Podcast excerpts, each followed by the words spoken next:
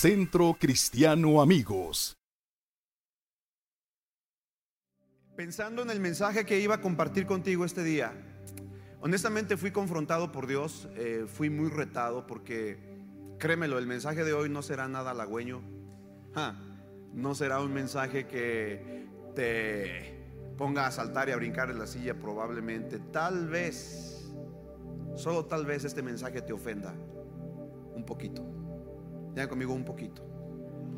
Y sabes, no es mi intención ofenderte, para nada. Pero muchas veces Dios nos habla con la verdad y cuando nos habla con la verdad a veces nos duele. ¿A cuánto les duele cuando alguien nos dice nuestras verdades? Levante su mano. A ver, ¿a cuántos no les gusta que le digan sus verdades? Mira, si eres una persona que no te gusta que te digan tus errores, entonces eres una persona inmadura. Escúchame. Porque no querer conocer nuestros errores es no querer cambiar. ¿Cuántos saben que necesitamos que nos den nuestros buenos a veces? La Biblia dice que Dios a quien ama, ¿qué? Y azota a todo el que tiene por hijo. ¿Por qué? Porque te quiere destruir. Ah, ah. Porque te quiere guiar, te quiere formar, te quiere transformar. Yo espero que aguantes vara. Yo espero que aguantes el varazo de Dios de esta mañana. ¿Cuántos me van a seguir amando después de este mensaje? A ver. Eh, y, desde ahorita se los digo, por favor, ámenme. Y si tienen una bronca, reclámenle la palabra de Dios, porque no voy a hablar de lo mío, voy a hablar lo que Dios puso en mi corazón para darte. Y si después de este mensaje tú decides no seguir viniendo a esta congregación, está bien, está bien, eres libre. Pero yo espero con todo mi corazón que abras tu entendimiento y que recibas la palabra con gozo. Y que si hay algo que tienes que cambiar en tu vida, lo cambies. Porque si hay algo que Dios quiere hacer en nuestra vida es llevarnos de gloria en gloria y de victoria en victoria. ¿Cuántos dicen amén? Y muchas veces para que eso ocurra necesitamos dejar cosas que nos están estorbando.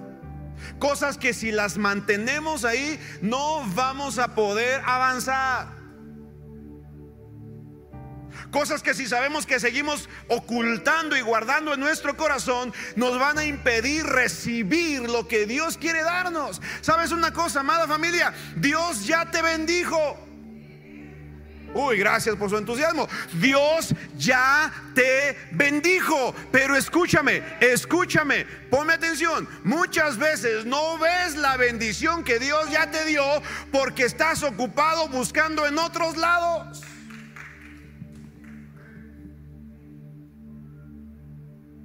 La Biblia dice que Él ya nos bendijo con toda bendición espiritual en las regiones celestes, pero tú y yo tenemos que soltar lo de la carne, soltar lo de este mundo, soltar lo que está en nuestras manos que nos impide recibir lo que Dios quiere darnos. ¿Cuántos dicen amén a esto? Ahora, antes de, antes de entrar a la prédica, y, con esto Dios me está moviendo hacia esta dirección en este momento, ¿cuántos saben aquí cómo hacen para cazar a, los, a, una especie de monos en África? Que, los aldeanos cazan para comer. Es bien simple, sabes que ellos no se preocupan mucho por cómo alimentarse de estos monos. Lo único que hacen estos, estos cazadores africanos es que en un árbol hacen un hueco y dentro de ese hueco meten frutas, meten eh, eh, vainas, meten alimento para los monos. Y entonces los monos en la noche suben al árbol, trepan al árbol y meten su manita. Pero como el hoyo nada más cabe para meter la mano ahí el mono, al momento de que mete la mano en ese agujero, toma la fruta, toma las, las semillas, toma su alimento y cierra el puño. Y al momento de cerrar el puño, obviamente ya no puede pasar por el agujero porque su mano se ha cerrado. Y entonces el mono intenta con todas sus fuerzas sacar y sacar y sacar el alimento y hasta chilla y se desespera porque quiere el alimento. Pero entonces el cazador lo mira desde abajo y con toda la calma del mundo, sin preocuparse porque el mono se vaya a escapar, sube con toda tranquilidad y lo único que hace es tomar al cuello del cuello al mono, cortar su mano y se lo come. Porque no quiso dejar lo que el cazador le estaba poniendo.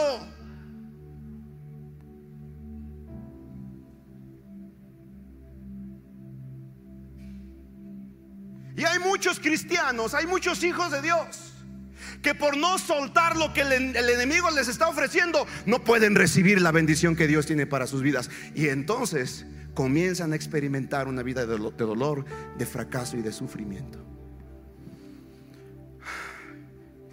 El mensaje que quiero darte esta mañana se llama una decisión fatal. ¿Cómo se llama? Todos aquí, todos en este auditorio y los que me están viendo por internet, todos, digan conmigo todos, tomamos decisiones. Todo el tiempo estamos tomando decisiones. De hecho, nadie puede vivir sin tomar decisiones. Y cuando tú dices, yo no voy a decidir nada, ya decidiste no decidir. Ya tomaste una decisión. Desde venir aquí, tú decidiste a cuál reunión venir. Si decidiste venir a la primera o a la segunda, decidiste venir a este lugar. Antes de venir, tú decidiste qué hacer, si te ibas a bañar o no. O te ibas a quedar con el tufo de la noche.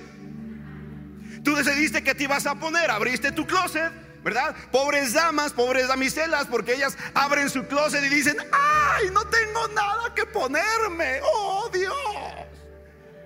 Y abren su vestidor que mide 10 metros por 10 de fondo y dicen, no tengo nada que ponerme. Y tuviste que decidir qué te vas a poner, qué zapatos, qué ropa, qué vestido, qué collar, qué perfume usar, qué desodorante. Todos los días estamos tomando... Pero tienes que entender una cosa, por favor, escúchame muy bien. Porque la decisión que tomaste ayer te tiene en donde estás ahora.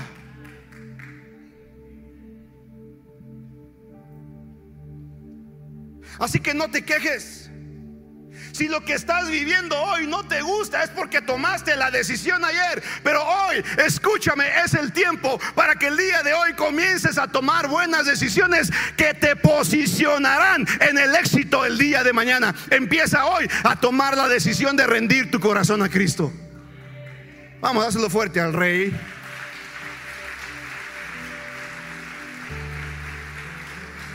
No puedes vivir sin decisiones. Todos los días tomamos decisiones. Y la mejor decisión que tú y yo podemos tomar todos los días es hoy decido vivir para Dios. Hoy decido honrar a Dios. Hoy decido servir a Dios. Hoy decido ser obediente en todo lo que Dios me diga que haga. Esa, sin lugar a duda, amigo, amiga que nos visitas, es la decisión más inteligente que tú puedes hacer en tu vida.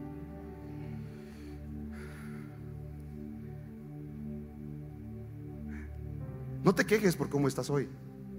Pregúntate qué hiciste mal ayer.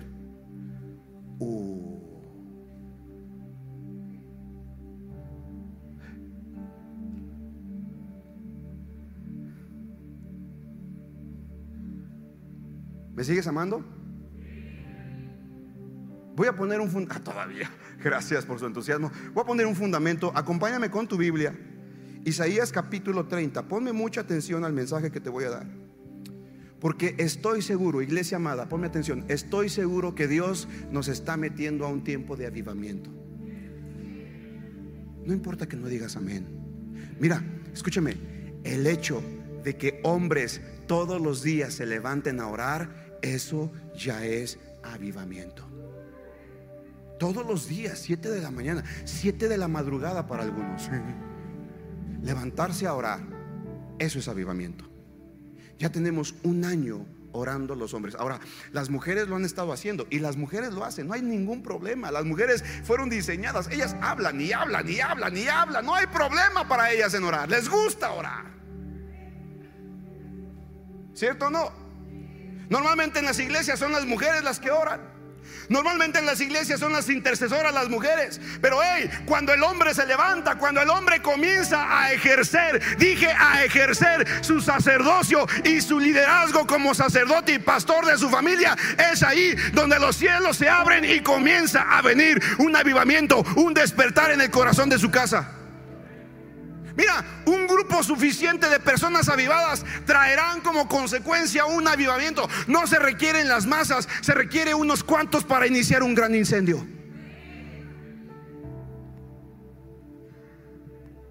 Y todos los días, hombres de todas las edades nos conectamos a orar. Eso es impresionante. Pudieran estar dormidos, descansando relajados en sus quehaceres, en sus afanes, pero han decidido darle las primeras horas de su día a Jesucristo. Escúchame, ponme atención acá. nadie que siembra en el cielo se queda sin cosecha en la tierra. Y toda oración que tú y yo hacemos, la hacemos en el cielo para cosecharla en la tierra. Nuestra bendición siempre vendrá del cielo, jamás de la tierra. Sembramos en el cielo para cosechar en la tierra. ¿Alguien puede glorificar el nombre de Dios por esto?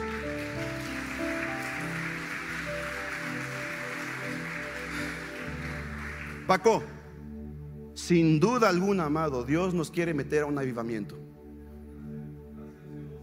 Ya estamos, ya estamos en él, estamos eh, ahorita como que metiendo ¿no? los, los piecitos. Yo creo que estamos ahorita como ahí eh, eh, en, el, en, el, en, el, chapoteadero, ¿verdad? disfrutando el agua. Pero Dios quiere que nos metamos. Dios quiere que demos el brinco. Que no nos conformemos con, ay, sí, qué padre, milagros pueden suceder. Tu espíritu está aquí. Sí. Pero ¿y el resto de la semana en tu casa? Pero ¿y en tu trabajo? ¿Cargas la presencia del Espíritu Santo en donde quiera que vas? No sé si me estoy explicando. Ahora, mira, ponme atención a esto.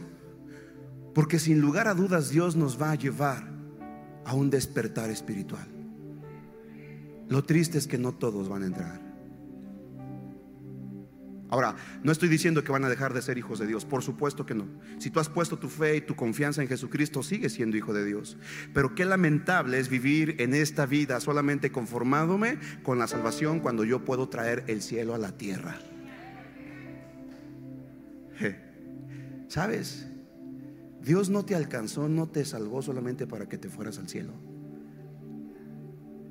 Si piensas así, qué pensamiento tan limitado. Dios no te salvó para llevarte el cielo. Dios te salvó para traer el cielo a la tierra. Ay, ay, ay, no me estás entendiendo.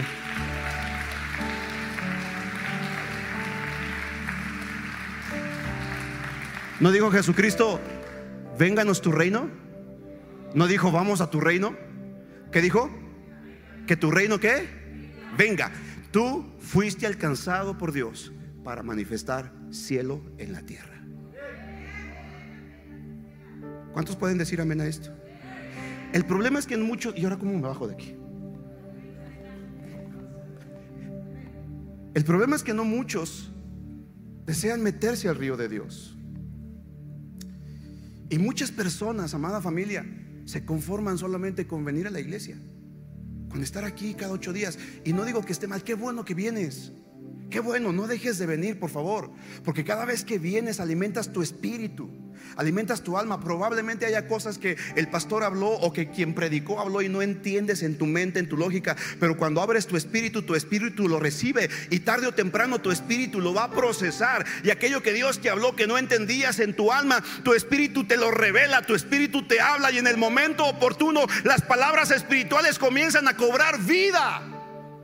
Por eso Jesucristo dijo, lo que yo hablo es espíritu y es vida. Mis palabras son espíritu y vida.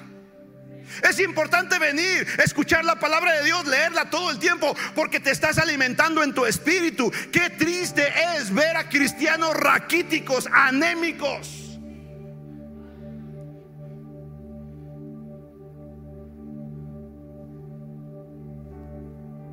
Pero Dios quiere llevarnos, iglesia, a una nueva etapa, a una nueva dimensión a un nuevo mover del Espíritu Santo. Yo quiero preguntar esta mañana, ¿cuántos aquí están dispuestos a pasar la siguiente etapa, la siguiente temporada que Dios está preparando? Uy, gracias por su entusiasmo. Vamos, si tú crees, yo quiero que diga, yo lo creo, yo lo creo, yo quiero pasar la siguiente etapa. Yo quiero avanzar al siguiente nivel. Ahora, mira, ayúdenme en multimedia, a lo mejor predico desde abajo en esta ocasión, perdónenme. Voy a romper los protocolos.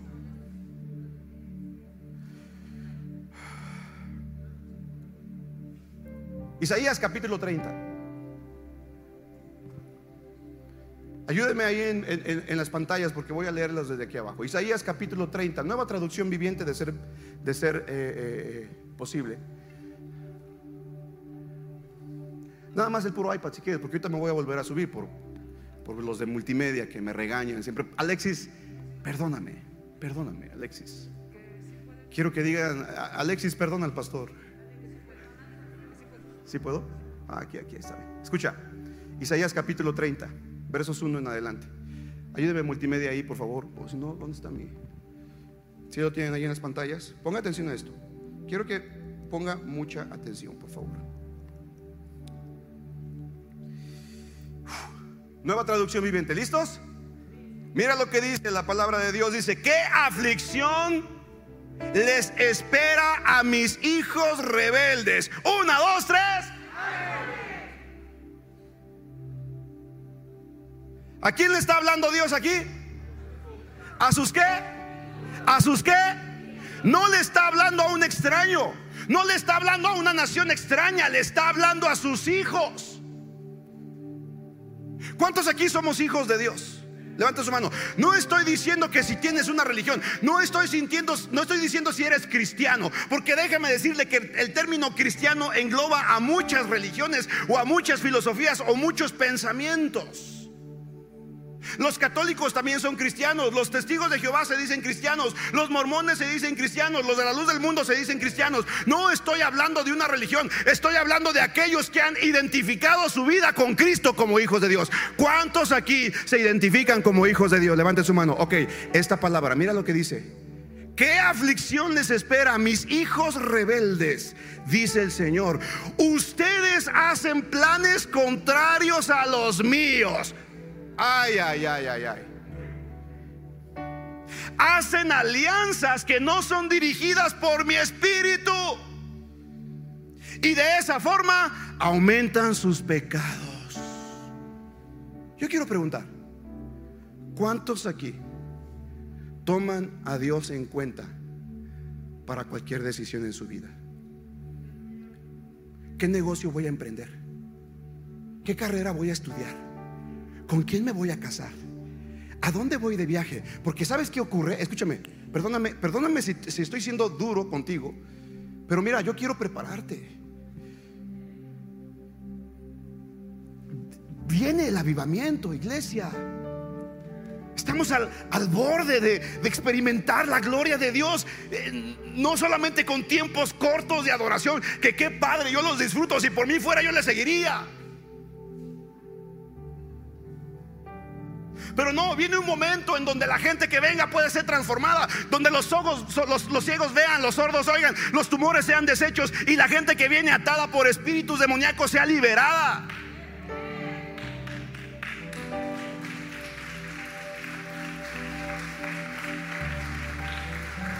¿Sabes por qué? Escúchame, porque a la gente no le importa cuánto sabes de Biblia, a la gente lo que le interesa es cuánto les amas. Puede ser una Biblia con patas, puede ser un diccionario bíblico, puede ser una enciclopedia bíblica, pero si no estás viviendo el Espíritu Santo, no lo estás manifestando, ¿de qué sirve? Pero imagínate qué glorioso sería que a quien tú invitaras, a la persona que tú trajeras, inmediatamente cayera por la convicción del Espíritu Santo y su vida fuera totalmente transformada. Dejar el pecado, dejar el vicio, dejar la pornografía, dejar todas aquellas cosas que lo están atando y se convirtiera en un verdadero hijo de Dios. ¿No es lo que queremos? ¿Cuántos quieren eso? Ahora, ¿crees que se pueda? Por supuesto que se puede. Pero mira, ¿Cuántas veces tú y yo en nuestras decisiones lo que hacemos es lo contrario? Hacemos y tomamos nuestras decisiones y después le decimos, Dios, bendice mi plan.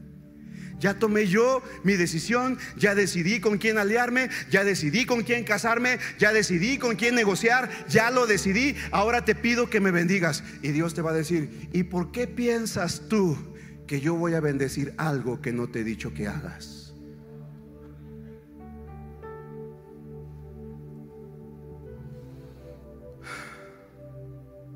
¿Cuántos ya están comprendiendo, el mensaje? Ahora, yo quiero preguntar, y yo soy el primero que levanta la mano, porque muchas veces yo he tomado decisiones sin consultar a Dios. Y me arrepiento por ello y le pido perdón a Dios. Pero las veces que he tomado decisiones con base en lo que Dios me ha dicho, puedo ver el resultado. No sé si me estoy explicando. No sé quién está comprendiendo el mensaje. ¿Sabes? Carlos lo sabe, Oni lo sabe, José Luis lo sabe, José lo sabe, no estábamos en tiempo para edificar un auditorio, según nosotros.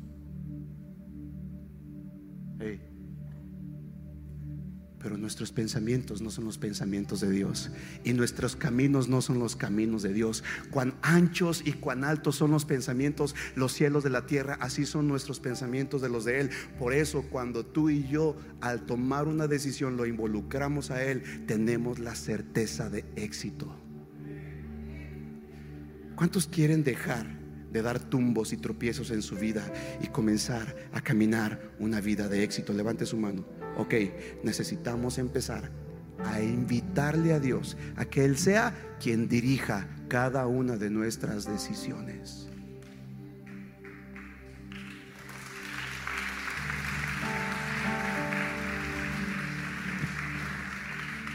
Ah, ni siquiera he empezado con la introducción. Mira lo que dice. Ustedes hacen planes contrarios a los míos, hacen alianzas que no son dirigidas por mi espíritu y de esa forma aumentan sus pecados. Pues sin consultarme, mira lo que dice Dios, sin consultarme, ¿sin qué? Vamos, ¿sin qué?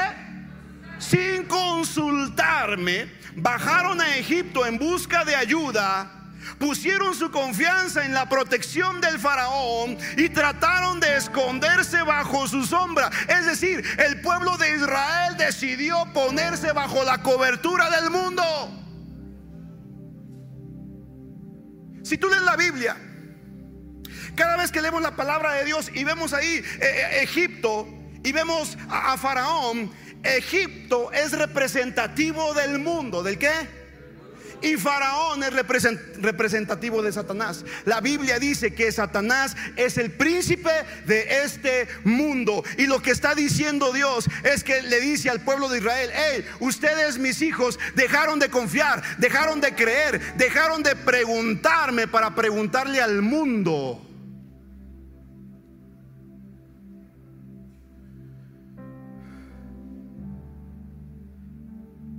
Escucha, Lo que te cubre es lo que te alcanza. Tu cobertura es lo que te da tu influencia. Tu cobertura. Y si tú has decidido que el mundo sea tu cobertura, entonces déjame decirte, el mundo no tiene nada bueno que ofrecerte. Verso 3. Pero por confiar en el faraón se, serán humillados y por depender de él serán avergonzados. Pues aunque el poder del faraón se extiende hasta Zoán y sus funcionarios han llegado a Hanes, es decir, ciudades de brujería, de hechicería, como Hanes y Jambres, ¿se acuerdas ahí en, en Éxodo? Brujos que estuvieron en contra de la manifestación del poder de Dios. Hay mucha gente aquí, incluso hijos de Dios, que prefieren poner su confianza en el horóscopo. Un, dos, tres. No salen de casa sin ver qué dice Walter Mercado. Antes de agarrar la Biblia, primero leen, ay, Acuario, hoy encontrarás al amor de tu vida. Y tú dices, ay, seguramente será en la iglesia.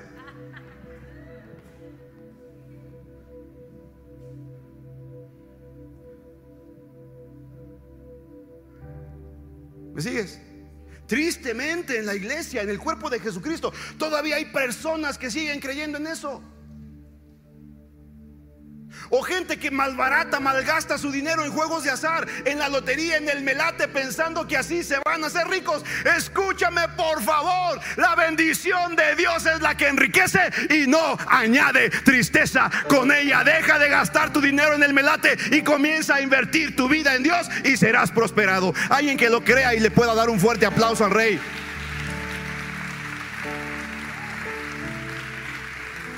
Mira lo que dice le está hablando a hijos de Dios. Y dice el verso 5, todos los que confíen en, en, el faraón y en el mundo serán avergonzados. Escúchame, no hay nada que el mundo te pueda dar. No hay nada bueno que el mundo te pueda dar. Dice, Él no los ayudará, refiriéndose a Egipto y al faraón, como, consecuencia obviamente al mundo. No los ayudará, todo lo contrario, los avergonzará. Este es el mensaje que recibí con respecto a los animales del Negev. Y mira lo que empieza a decir Dios.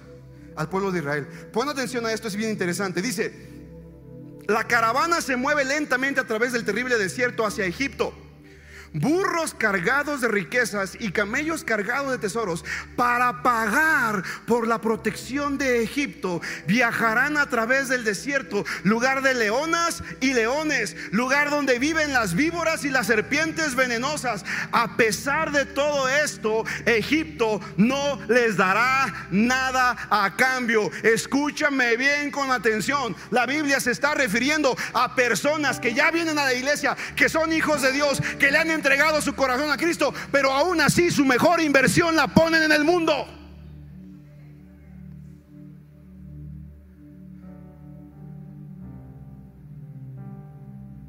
Están tratando de conseguir la bendición del mundo despojándose de lo que Dios les ha dado.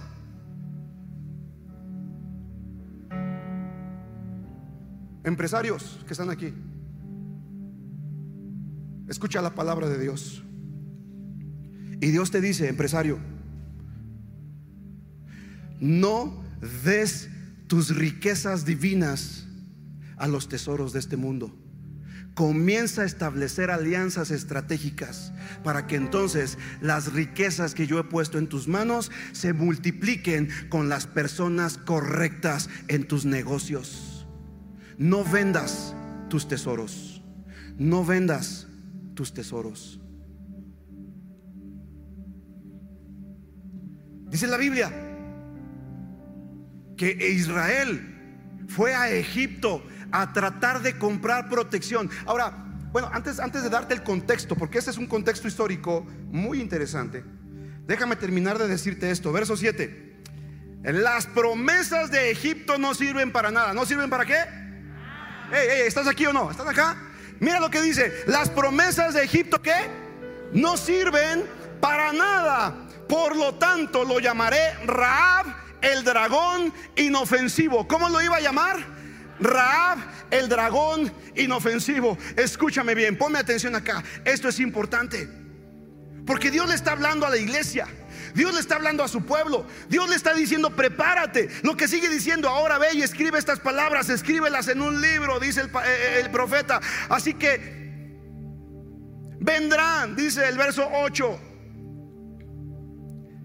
de que este pueblo es un pueblo rebelde y terco que se niega a hacer las, las cosas, las instrucciones del Señor. Les dicen a los profetas, a los videntes, dejen de ver visiones. Les dicen a los profetas, no nos digan lo que es correcto, díganos las cosas agradables, cuéntenos mentiras. ¡Wow! ¡Qué tremendo!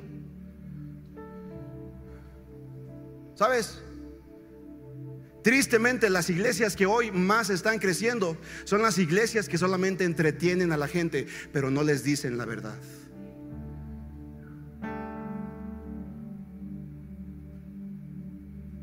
¿Me sigues? La gente hoy tiene comezón de oír, quiere escuchar buenas palabras. Ay, descubre al campeón que está dentro de ti.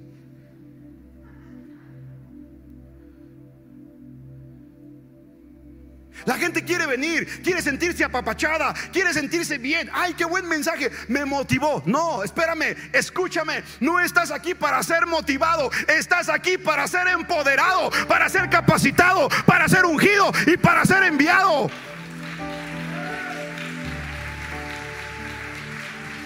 No vienes aquí para ser entretenido. Nuestra intención con la música no es entretenerte. Si tú dices la música no me gusta, qué bueno, pues que no es para ti.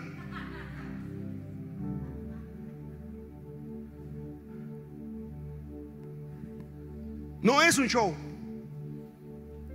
Y Dios le está diciendo al pueblo de Israel, hey, ustedes se niegan a escucharme, se niegan a hacer mi voluntad. Olvídense de toda esa tristeza, dice el Señor.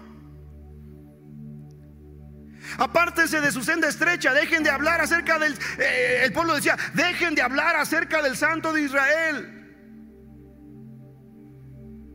Y mira lo que sigue diciendo, dado que ustedes desprecian lo que les digo, pero también confían en la opresión y en las mentiras, la calamidad caerá sobre ustedes de repente como una pared pesada que explota y cae. En un instante se desplomará y se derrumbará. Ustedes serán aplastados como una vasija de barro, hechos añicos, una manera tan completa que no habrá un pedazo lo suficientemente grande para llevar los carbones a una hoguera, ni un poco de agua al pozo. Pero mira, escucha. Verso 15. Esto dice el Señor, el soberano, el santo de Israel. Ustedes se salvarán. ¿Sé qué? Vamos, ¿sé qué? Si solo regresan a mí y descansan en mí. Wow. Alguien que pueda darle un fuerte aplauso a Dios.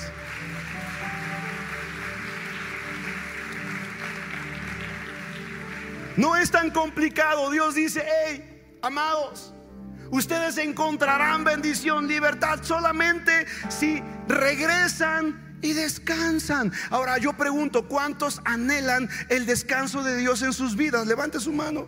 Está ahí disponible, está para ti. Solamente di, Señor, yo dejo todo lo del mundo, dejo la alianza con el mundo, dejo todas aquellas cosas que me estaban desviando de ti y hoy decido descansar en ti.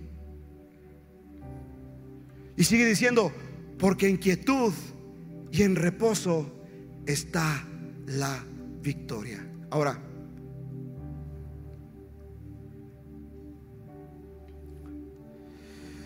Isaías está señalando al pueblo de Dios y le está diciendo al pueblo de Dios que había cometido, cometido tres pecados. ¿Cuántos pecados? Tres pecados. El primero, primer pecado es que les faltaba confianza en Dios. ¿Qué les faltaba? Confianza en Dios. ¿Sabes que no confiar en Dios es pecado? La falta de fe es pecado. Ahora tú puedes decir, bueno, yo sé que Dios es bueno, yo sé que Dios me ama, yo sé que Dios tiene un, plan para mi vida y lo que sea, pero a veces no confío en sus planes. ¿Y sabes por qué desconfiar de Dios es pecado? Porque estás poniendo en tela de duda su santidad su justicia. Porque si hay algo, escúchame bien familia, si hay algo a lo que Dios se sujeta es a su propia palabra. Si hay algo a lo que Dios está sujeto es a lo que Él mismo dijo. Dios no puede hacer, decir una cosa y hacer otra, porque entonces sería un Dios, un Dios injusto. ¿Cuántos de nosotros le hemos prometido un montón de cosas a nuestros hijos y no las hemos cumplido? ¿Y sabes cómo queda el corazón de nuestros hijos? ¿Habrá alguien aquí que le han hecho una promesa y no se la han cumplido? Levante su mano. Levante su mano. ¿A quién le hicieron una promesa y no se la cumplieron? ¿Qué se siente?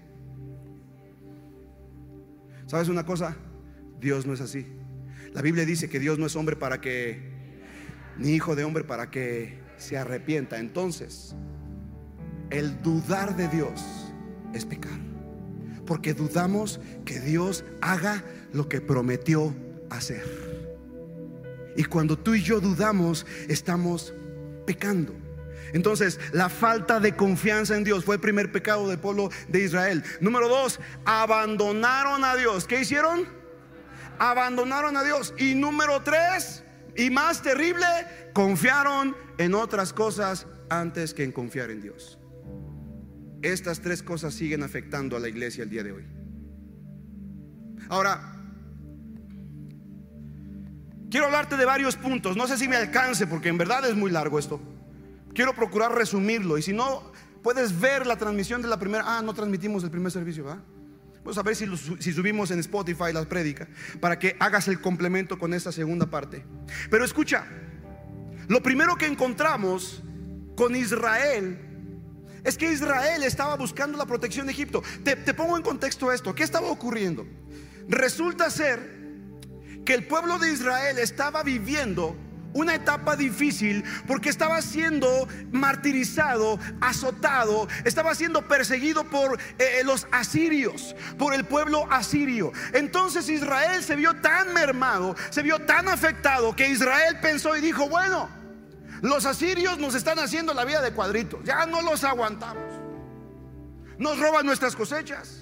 nos piden los impuestos, nos tratan como esclavos, necesitamos que alguien nos ayude. Entonces dijeron, bueno, vamos a pedirle ayuda a Egipto, porque Egipto tiene recursos, Egipto tiene caballos, Egipto tiene soldados, Egipto es un pueblo poderoso y nos puede defender.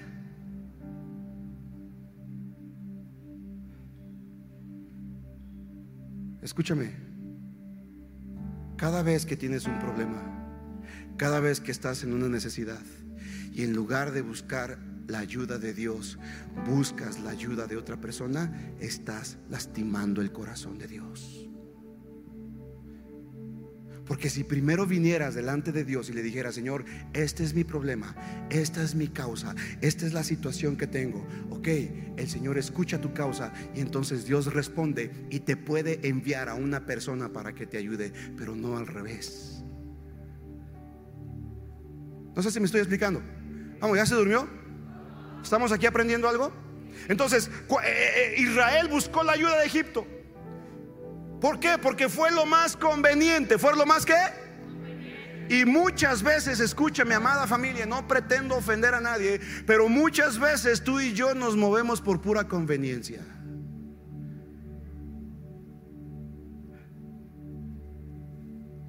Voltea con tu vecino y dile, qué bueno que viniste. Mira, Egipto representaba un aliado poderoso frente a las amenazas de Asiria. Tenía soldados, tenía carros, tenía caballos. Además, Egipto estaba eh, situada en una ubicación estratégica para el beneficio de Israel. Egipto tenía fama por ser exitoso en el combate con los enemigos. Es decir, Israel vio la conveniencia. Pero escúchame, hey, pon atención acá, todos allá, arriba. No se me distraiga, a todos acá. Ponme atención a esto. Muchas veces lo más conveniente no es lo más inteligente.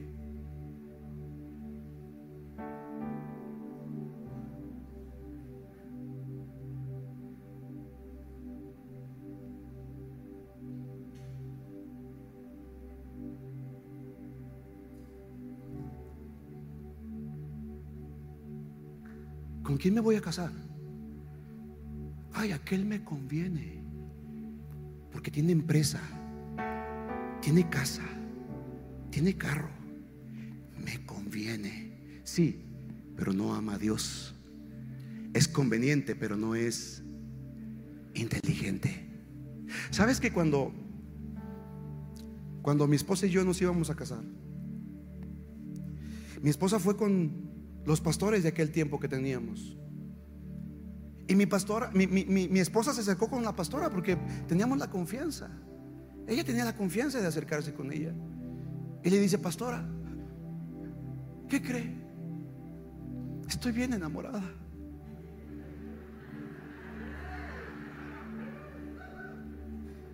Y le dijo, y es que es inevitable, ¿cómo evitar enamorarme de Omar? O sea, y me quiero casar con él. ¿Y sabes qué le dijo a la pastora? Le dijo, no te conviene, es un don nadie. Es que te puede ofrecer, no tiene nada que ofrecerte. Olvídalo, él no es para ti. Y sabes una cosa, la pastora tenía razón. Yo soy un don nadie. Un don nadie que Dios puso su mirada en mí y que por su gracia y su misericordia ahora soy lo que soy por su misericordia. Tenía razón. No soy un, era un don nadie. Pero no un inconveniente. Y ahora 27 años después estamos casados con dos hermosos hijos que ya mero se casa uno de ellos que ya mero me da nietos. Pues ya, ya que se ¿Y sabes qué? Viviendo la experiencia más impresionante de nuestras vidas. No era lo más conveniente, pero a los ojos de Dios fui lo más inteligente para mi esposa.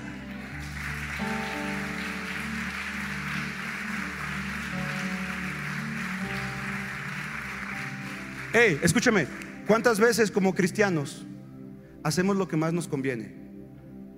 Y voy a, voy a decir esto, y, y espero que no te ofendas, perdóname si te sientes ofendido, ofendida.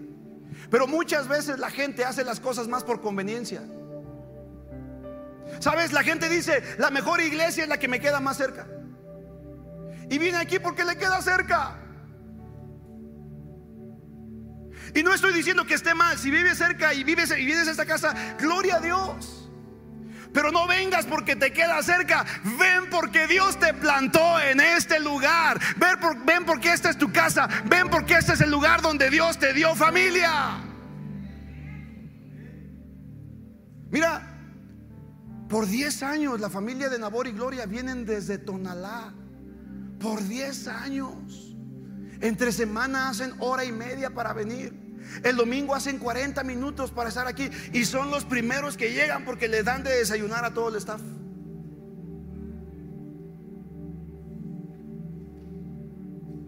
Y hay una familia que vino desde Aguascalientes que consideran que esta casa es su casa. Levanten la, mano a la familia que viene de Aguascalientes porque dicen, esta es mi casa. Mira, mira, levanta su mano. Ahí está.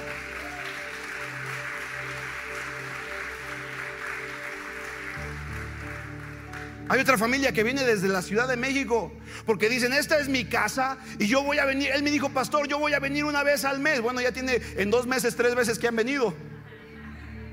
Y no importa la distancia y aquí están. Levanta su mano familia Almazán, aquí está.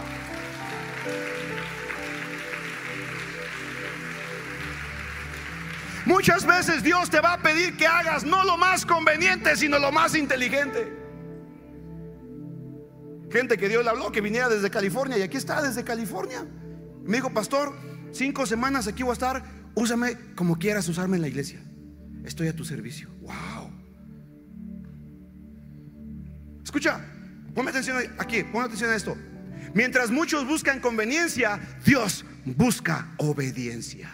Wow, alguien que pueda celebrar el nombre de Dios por esto. Alguien que pueda darle un fuerte aplauso al rey.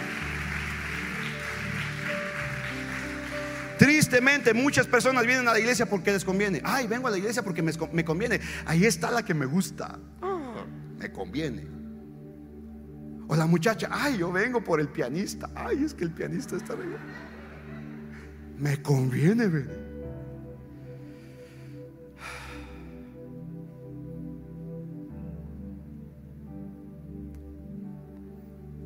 Mira, escucha.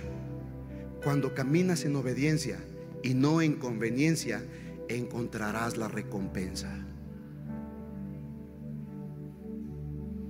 Incluso hay gente que diezma y ofrenda porque le enseñaron la ofrenda, la ofrenda, la ofrenda del Señor. Si tú le das un peso, el Señor te da. Y tú dices, ¡ay, qué conveniente! Le doy un peso y él me devuelve dos. No, pues qué chido. ¿Dónde firmo? Pero el día que diezmas y ofrendas y no hay nada y tú dices, ¿qué pasó? ¿Por qué no hubo? Hey, mm, porque Dios quiere que tú hagas las cosas por obediencia, no porque te conviene. ¿A cuántos Dios les está hablando fuerte este día? ¿A cuántos Dios está confrontando con su religiosidad? A mí me confrontó el Señor. ¿Cuántas veces nosotros hacíamos las cosas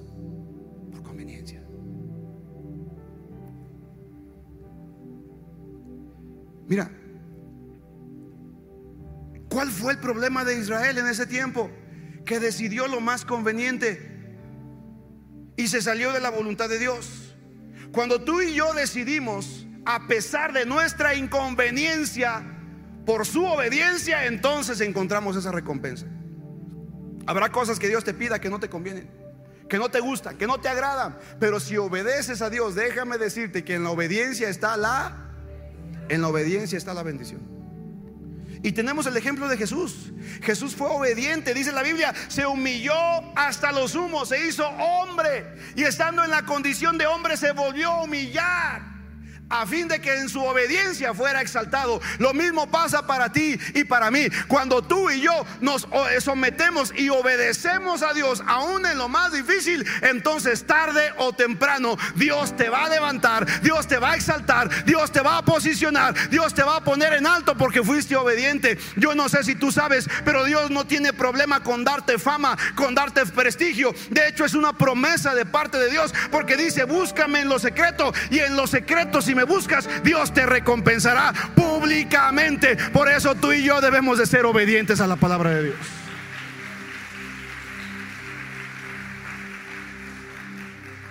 Pero ¿qué pasó? Pregúntame, ¿qué pasó, pastor? Pregúntame. Bien simple, Israel se desvió, buscó la cobertura del mundo, buscó la cobertura de Egipto. No hay nada que el mundo te pueda dar que complazca tu corazón. Solamente lo que Dios tiene para ti es totalmente abundante para tu vida y para tu corazón. ¿Cuántos dicen amén a esto? Escúchame, verso 7, ponme atención. Cuando yo leí esto dije, wow, qué impresionante. Mira lo que dice. Las promesas de Egipto no sirven para nada. Por lo tanto, lo llamaré Raab. ¿Cómo lo iba a llamar? Raab, el dragón inofensivo. Cuando yo leí esta parte, quedé en shock. Y te voy a decir por qué, para ti. Porque en la Biblia encuentro este nombre de Raab en otra ocasión. ¿Cuántos recuerdan a Raab, la, prostituta que ayudó a los espías del pueblo de Israel cuando fueron a investigar sobre la tierra de Jericó? ¿Cuántos recuerdan? Se encuentra en el libro de Josué, capítulo 1 y capítulo 2. Tú lo puedes encontrar esa historia. Raab fue una mujer que ayudó a los espías del pueblo de Israel para entrar a Jericó. Y los de Jericó se enteraron que había espías. Y entonces fueron a buscarlo por todas las casas, pero Raab escondió a los espías. Y Raab le dijo, muchachos, les voy a ayudar, los voy a esconder porque yo sé que el Dios de ustedes los sacó de Egipto y yo sé que el Dios de ustedes les va a entregar esa tierra. Pero por favor, les voy a ayudar. Pero cuando ustedes tomen posesión de esa tierra, ayúdenme también a mí. Prométanme, júrenme que no me van a hacer daño. Y los espías le dijeron, mira, Raab, si tú nos ayudas y nos escondes, te prometo que no te vamos a destruir. Pero nada más pon un cordón de lino rojo, carmesí, afuera de tu ventana para entender que esa es tu casa. Y Raab así lo hizo ayudó a los espías eh, israelitas, los escondió. Y tú sabes la historia. El pueblo de Israel dio siete vueltas y a la última gritaron y las murallas de Jericó cayeron. Pero te tengo noticias, la única casa que no cayó, porque dice la Biblia que la casa de Raab estaba en la muralla, fue la única que permaneció en pie, fue la única que se salvó. La casa de Raab.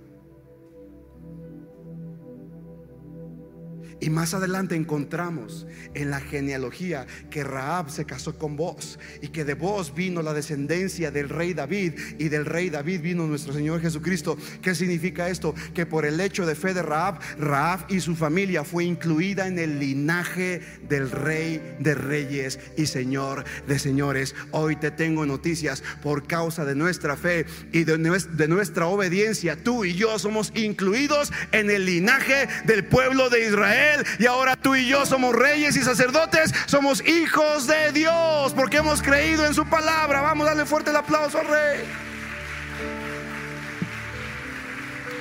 Entonces, me confundí un poco porque la Biblia dice que eh, Dios le iba a llamar a Egipto Rab.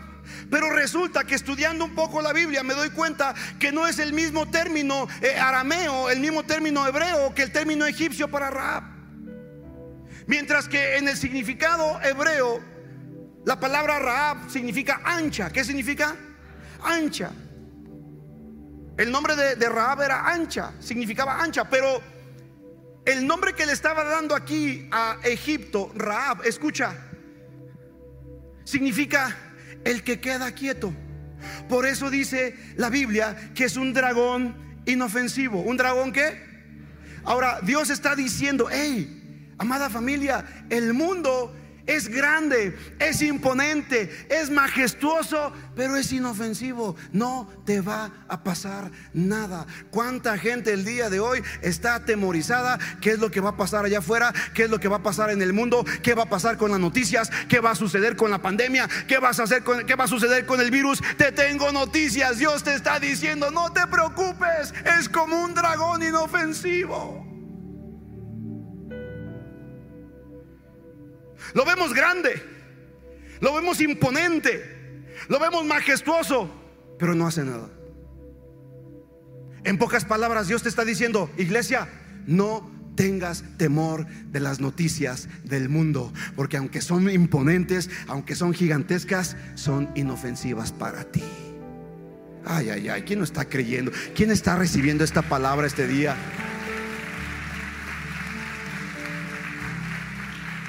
Así que tú y yo podemos ver al dragón del mundo y podemos decir claramente y con confianza, me pareció haber visto un lindo gatito.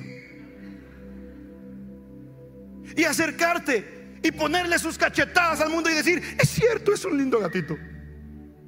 Pero sabes, escúchame, otro, otra definición de este nombre, Raab, que Dios le dio para Egipto, escucha, porque Raab es un monstruo mítico marino en la literatura antigua. Pero ¿qué representaba? Representaba caos. ¿Qué representaba? Vamos, ¿qué representaba? ¿Qué hay en el mundo? Lo que representa. Pero imagínate, pues dice, dice, la Biblia que es un dragón inofensivo para ti. ¿Cómo algo tan inofensivo puede crear tanto caos? Muy simple. Es como si metieras a un burro en una vidriera. O a un caballo. ¿Qué hace un caballo? ¿Te come? Un caballo es... Habrá algunos salvajes. Pero su naturaleza no es comer animales, ¿cierto o no? Pero tú metes a un caballo en una cristalería y ¿qué va a pasar? ¿Va a crear un qué? ¿Va a crear un qué? Te tengo noticias. El mundo está en caos por un dragón inofensivo. Pero escúchame, escúchame por favor. Es importante esto. Porque aunque representa caos, te tengo noticias. Porque la Biblia dice que Dios es un Dios de orden. Y Dios quiere ordenar tu vida en medio del caos. Porque si no hay caos, si no hay eh, orden, no hay plenitud. Por eso la Biblia dice en Génesis, y Dios vio que estaba vacío. La tierra estaba desordenada y vacía. Estaba en caos. Y comenzó a ordenar el caos. Y conforme comenzó a ordenar el caos, comenzó a llenar la tierra. ¿Qué nos dice esto, amada familia? Si tú quieres ser lleno en tu corazón, Dios tiene que ordenar el caos en tu vida. ¿Cuántas personas que se sienten vacías, se sienten solas, se sienten tristes, porque viven una vida de caos? Y Dios dice, no te puedo llenar si primero no ordeno el caos. ¿Sabes una cosa? Por eso venimos a Cristo. Porque cuando entramos a Cristo, le entregamos nuestra vida a Jesucristo, entonces todo ese caos comienza a ser ordenado. Y cuando nuestra vida es ordenada, entonces nuestra vida comienza a ser llenada por su presencia. Vamos a darle fuerte el aplauso al Rey.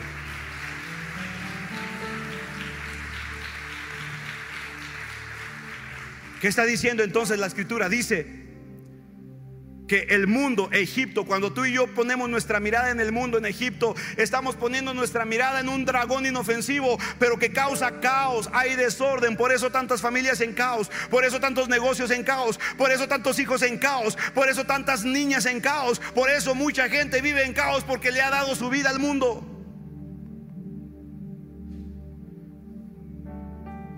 Pero otra cosa que significa Raab, escucha, ponme atención, significa insolencia. ¿Qué significa? Insolencia. Y normalmente un insolente es una persona.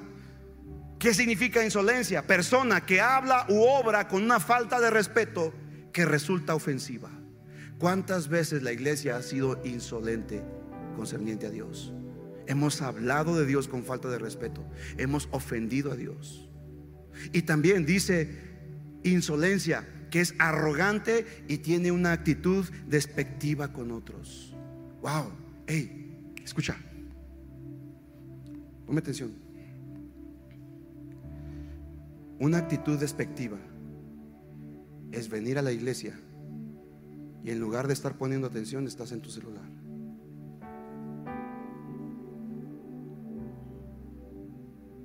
Una actitud despectiva es estar en una reunión y en lugar de meterte a la adoración, estar viendo qué es lo que está haciendo el otro.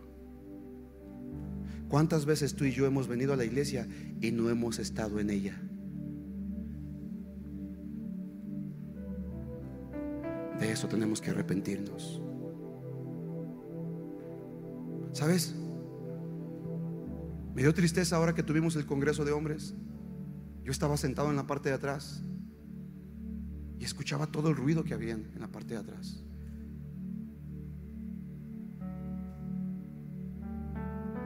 A veces pensamos que la iglesia es un lugar de entretenimiento, pero pecamos de insolentes cuando despreciamos la bendita presencia de Dios.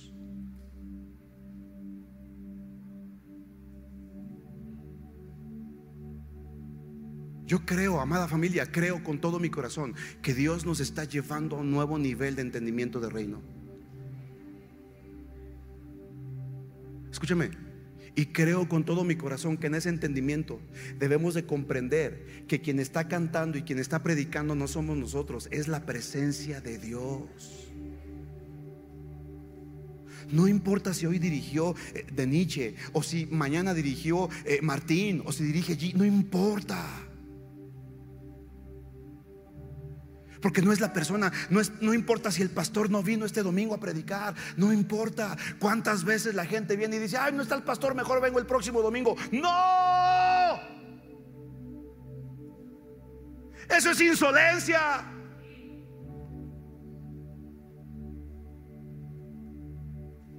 Dios nos quiere visitar familia. Dios nos quiere utilizar, Dios nos quiere llevar a un nuevo nivel. Pero necesitamos reconocer que no hemos respetado ni honrado su casa.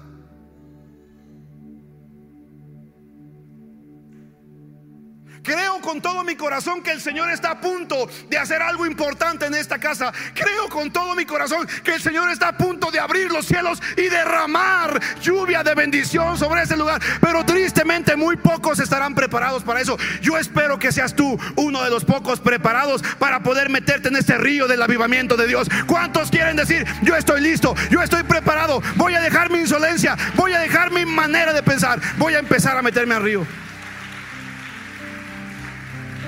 Quiero que te pongas en pie en tu lugar. No termina así la cosa. Y no te voy a mandar a tu casa con malas noticias, por supuesto que no. Quiero que mires a continuación lo que dice el verso 15 en adelante. Mira lo que dice la preciosa palabra de Dios. Escucha el verso 18. Así que el Señor esperará.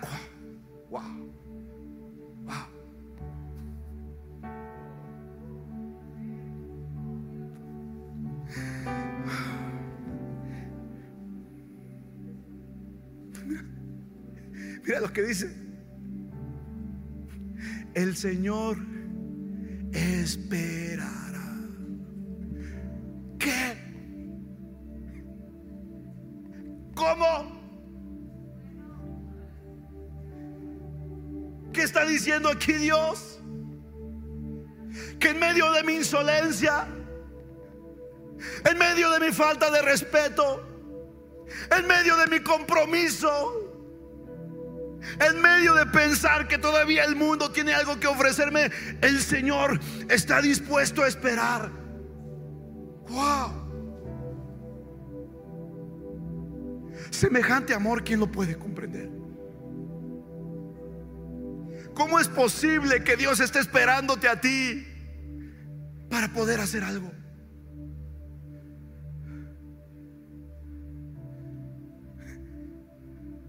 Dios está diciendo a la iglesia, hey, han sido rebeldes, han sido necios, han tomado decisiones sin consultarme, han hecho alianzas fuera de mi voluntad, pero aún así yo soy paciente con ustedes y los espero.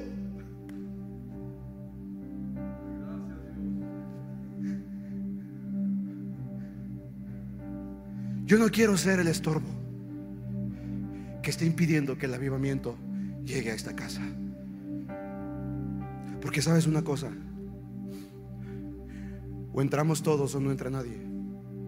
Porque si tú eres parte de esta familia, el Señor te está diciendo, te estoy esperando, te estoy esperando, te estoy esperando, estoy esperando. Ahora yo quiero preguntar, ¿cuántos dicen, aquí estoy Señor? Ya no sigas esperando a más, aquí estoy, aquí estoy, aquí estoy. Pero mira, mira, mira, mira lo que sigue diciendo. Así que el Señor esperará que ustedes acudan a Él para mostrarles su amor y su compasión. Wow, ¿qué quiere mostrarte Dios? Su amor y su compasión. Pues el Señor es un Dios fiel. Benditos son los que esperan su ayuda. Oh pueblo de centro cristiano amigos.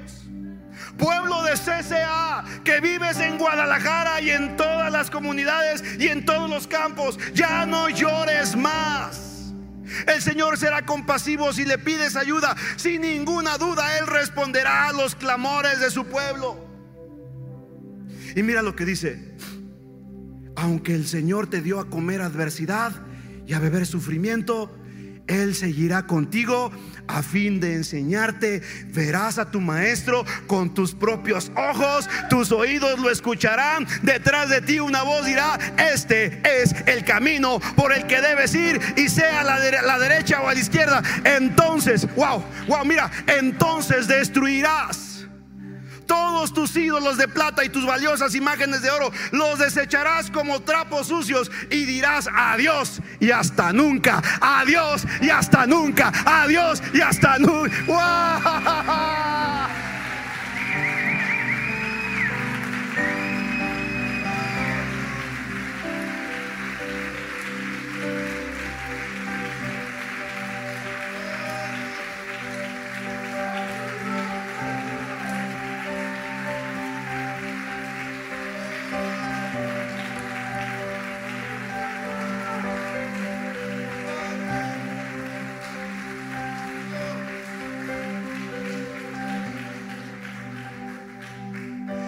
estado batallando con situaciones en tu economía. Has estado batallando con situaciones en tu salud. Has estado batallando con situaciones en tus relaciones interpersonales. Pero hoy el Señor te dice, cuando pongas tu confianza en mí, cuando vuelves a mí tus ojos, entonces tú le dirás a todas esas cosas, adiós y hasta nunca.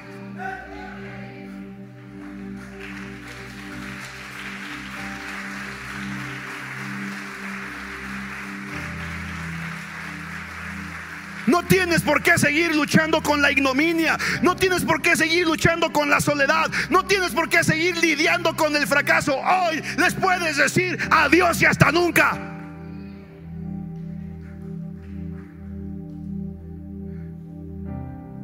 Y la única forma de hacerlo es confiando y descansando en Dios. Wow, ni siquiera tienes que hacer nada extraordinario, solamente decirle, papá, yo confío y descanso en ti. Vamos, si hay alguien aquí que decide confiar y descansar en Dios, levante sus manos, levante sus manos al cielo lo más alto que pueda y haga esta oración conmigo con todo su corazón. Allí en internet, si me estás viendo y tú quieres decirle adiós y hasta nunca a todos tus males, adiós y hasta nunca a todos tus ídolos, aquellos que te tenían controlado, aquello que no podías renunciar, aquello que no podías romper, aquello que te tenía controlado, porque un ídolo es lo que te controla. Tú no piensas que puede controlarte, pero sí, los ídolos controlan a las Muchas veces el dinero es un ídolo. Le puede ser tu negocio un ídolo. Incluso el ministerio es un ídolo. Pero el único que te puede controlar es el Espíritu Santo. Yo no sé cuánta gente quiere ser controlada por la presencia de Dios, por el Espíritu de Dios. Vamos, levanta tus manos al cielo y quiero que le digas Espíritu Santo. Vamos, díselo Espíritu Santo. Hoy decido, vamos, dilo fuerte, hoy decido romper con mi alianza con el mundo con Egipto y con Faraón. No hay nada en el mundo. Quiero que lo digas fuerte, no hay nada en el mundo que pueda satisfacerme. No hay nada en el mundo que pueda llenarme. No hay nada en el mundo que pueda gratificarme. El único que puede llenarme, que puede saciarme, que puede gratificarme, eres tú, Señor. Así que el día de hoy Quiero que lo digas fuerte. El día de hoy yo renuncio a mi pacto con el mundo y entro en una nueva dimensión con tu espíritu, con tu presencia, desde ahora y para siempre. Una nueva temporada, una nueva dimensión. Cielos abiertos se abren sobre mi vida, sobre mi matrimonio, sobre mi familia, sobre mi casa, desde ahora y para siempre, en el nombre de Jesús. Si tú lo crees, puedes decir un fuerte.